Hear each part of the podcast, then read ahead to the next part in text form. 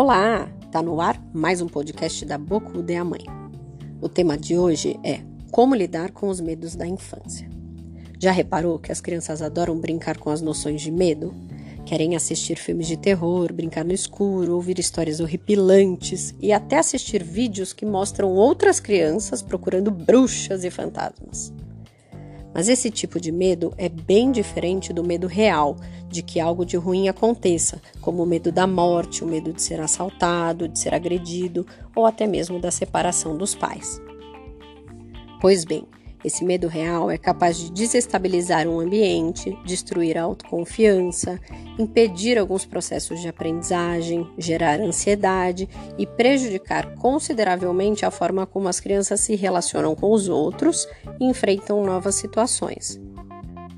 Mas e aí? Como faço para saber se a criança está mesmo sentindo medo?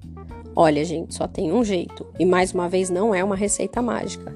É simplesmente na observação do cotidiano, dando atenção às falas, às queixas, tentando encontrar o porquê dos comportamentos que são distantes.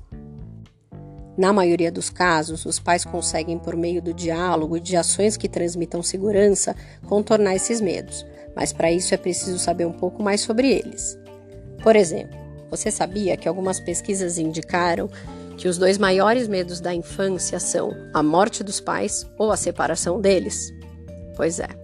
E isso existe porque qualquer acontecimento que mude, desestabilize ou coloque em dúvida o ritmo familiar vai gerar a sensação de que o mundo está desabando.